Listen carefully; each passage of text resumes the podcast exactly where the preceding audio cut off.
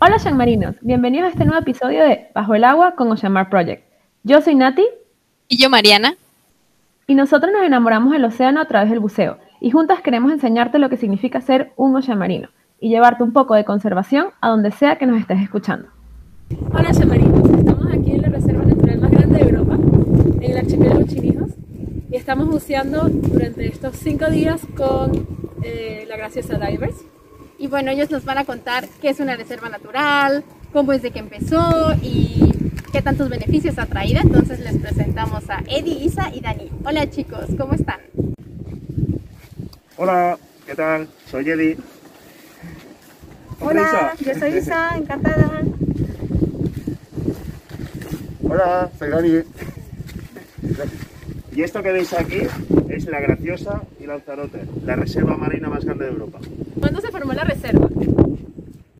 La reserva marina en el entorno de la isla de la Graciosa y los islotes del norte de Lanzarote se formó en 1995. Con 70.700 hectáreas es la mayor reserva marina de Europa. ¿Qué es una reserva natural y cuál es el objetivo?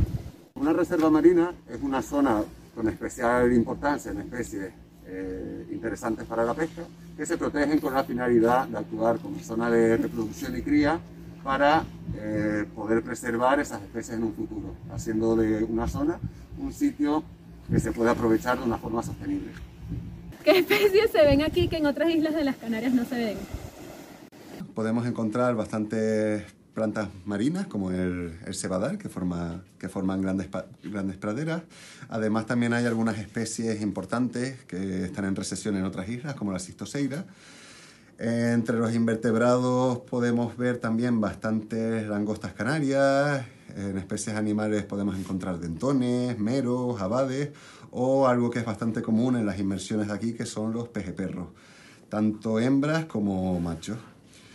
También podemos citar que un punto bastante interesante de la reserva es eh, la inmersión de las gerardias, un sitio donde está la mayor concentración de gerardias del mundo a una profundidad buceable.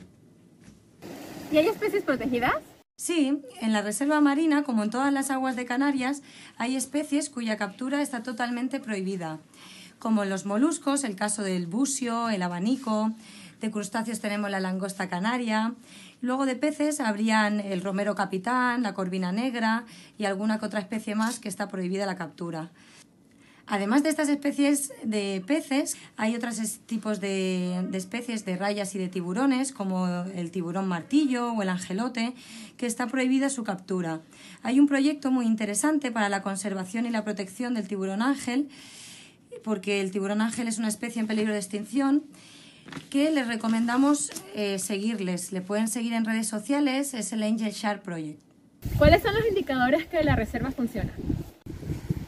Pues uno de los indicadores eh, que indican que la reserva marina funciona sería la cantidad de especies que abundan, como los meros, eh, los pejeperros, medregales, que en otros lugares a causa de la sobrepesca eh, se ven en menor cantidad.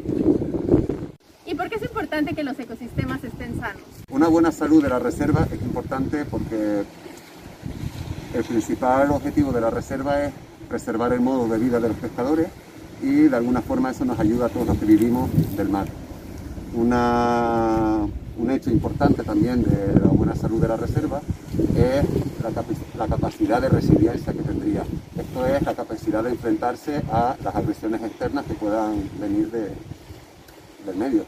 Eh, ejemplo de eso tenemos, por ejemplo, el cambio climático, eh, construcciones de puertos, obras y demás impactos antrópicos. ¿Qué cinco tips que le darían a los buzos para poder bucear en una zona protegida o una reserva marina. Tip número uno, bucear con centros autorizados como la Graciosa Divers que contribuyen a la protección y conservación del medio. Tip número dos, mantén siempre una buena flotabilidad bajo del agua para nunca dañar el medio y mantener nuestro ecosistema lo más protegido posible. Tip número tres, atraer souvenirs del medio marino.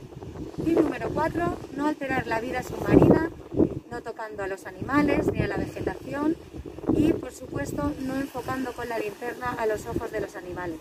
Y tip número 5, ser responsable con el consumo del pescado, infórmate de las tallas mínimas y de las especies protegidas. Y bueno, ¿qué hace cada uno de ustedes para ayudar al océano? ¿Nos pueden decir una cosa que hace cada uno de ustedes? Una buena forma de colaborar con la conservación del medio es la concienciación. Cada vez que llevamos un buzo al agua tratamos de que conozca lo máximo posible del fondo, del medio donde está, de cómo actuar de una forma responsable en el agua. Esto es lo que yo personalmente hago, ayudar a, a la gente a que conozca el medio.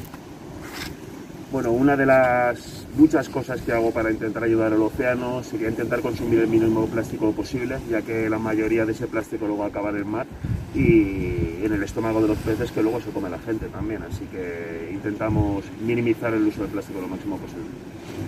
Yo personalmente hace varios años que no consumo pescado ni ningún animal y si lo hiciera miraría de que fuera pescado sosteniblemente como el pienso que le compro a mi gata que es de pescado sostenible.